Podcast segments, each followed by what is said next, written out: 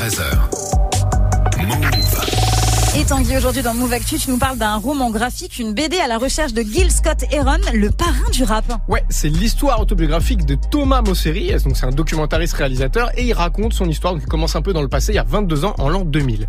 Thomas, il est noir, il est passionné de cinéma, et il part aux États-Unis pour étudier le cinéma, donc, et la culture afro-américaine, pour une durée d'un an, tu sais, comme ça se fait. Ouais.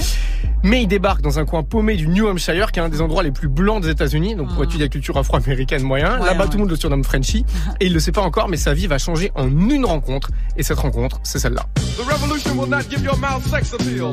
The revolution will not get rid of the nub. The revolution will not make you look five pounds thinner. C'est un de ses the potes qui en a marre que Thomas mette du rap non-stop, qui lui fait écouter ce titre de Gil Scott Heron qui s'appelle The Revolution, je vais le dire en anglais, The Revolution will not be televised. Pour lui, c'est une révélation et pendant toutes les semaines qui suivent, il se plonge dans la discographie du chanteur et du poète afro-américain Gil Scott Heron. Pour lui, cette musique, ça va être à la fois un cours d'histoire, un coup de foudre et aussi un réconfort qui va l'aider à affronter le racisme dont il est victime aux États-Unis. Bon, on le connaît pas forcément très bien en France, euh, mais Gil Scott Heron, c'est une légende de la musique nord-américaine, Tanguy. Exactement, il est né en 49, il est mort en 2011. Ça a été un témoin, un acteur aussi de tous les changements sociaux aux States et c'est un pilier de la cause afro-américaine. Il s'est installé à New York euh, quand il avait 12 ans. Il a écrit des romans, des polars, des poèmes, des chansons. Il a tourné avec Stevie Wonder. Ah oui, d'accord. Ça a aussi été Gil Scott Heron, un des pionniers de ce qu'on appelle le spoken word. Ça, c'est l'ancêtre du slam et même du Ouais, rap. Il a décrit les émeutes raciales, il a mélangé le jazz, la soul, le funk. Son héritier musical le plus évident, c'est Kendrick Lamar, aujourd'hui. Et il a souvent été décrit comme le parrain du rap. Mhm. Tu le disais tout à l'heure. Euh, C'est un titre que lui a jamais réclamé Mhm. et qui lui faisait dire, c'est cité dans la BD d'ailleurs, si je suis le parrain du rap, faut vraiment que je parle à la marraine parce que là, les gamins sont en train de faire n'importe quoi. Ah. Donc un peu d'humour. Ouais, Euh, lui, il kiffait quand même le rap. Il aimait bien Mos Def et Talib Kweli. Mhm. Euh, normal, tu vois, il y a quand même cette vibe un peu musicale chez eux. Son influence a été saluée par tout le monde, Pharrell, Eminem, Snoop Dogg, le Wu-Tang, Chuck D, Kanye West, Jay-Z, Ice Cube et plein d'autres.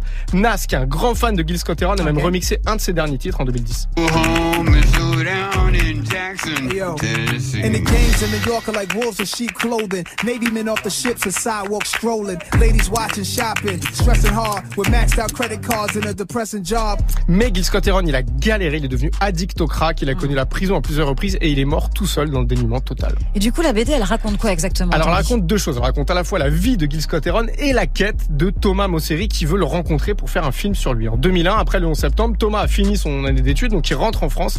Et au moment où il prend l'avion, il apprend en lisant le journal que le musicien a été arrêté pour possession de cocaïne.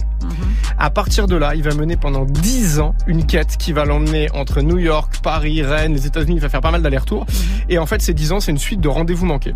Euh, il va rencontrer plein de personnes de l'entourage de Gil Scott Heron. Il va vivre l'élection d'Obama en direct. Ouais. Et le jour précis, pile au moment où il doit rencontrer enfin Gil Scott Heron après 10 ans, le musicien meurt à l'hôpital. Si, si, si. C'est un truc. Hallucinant.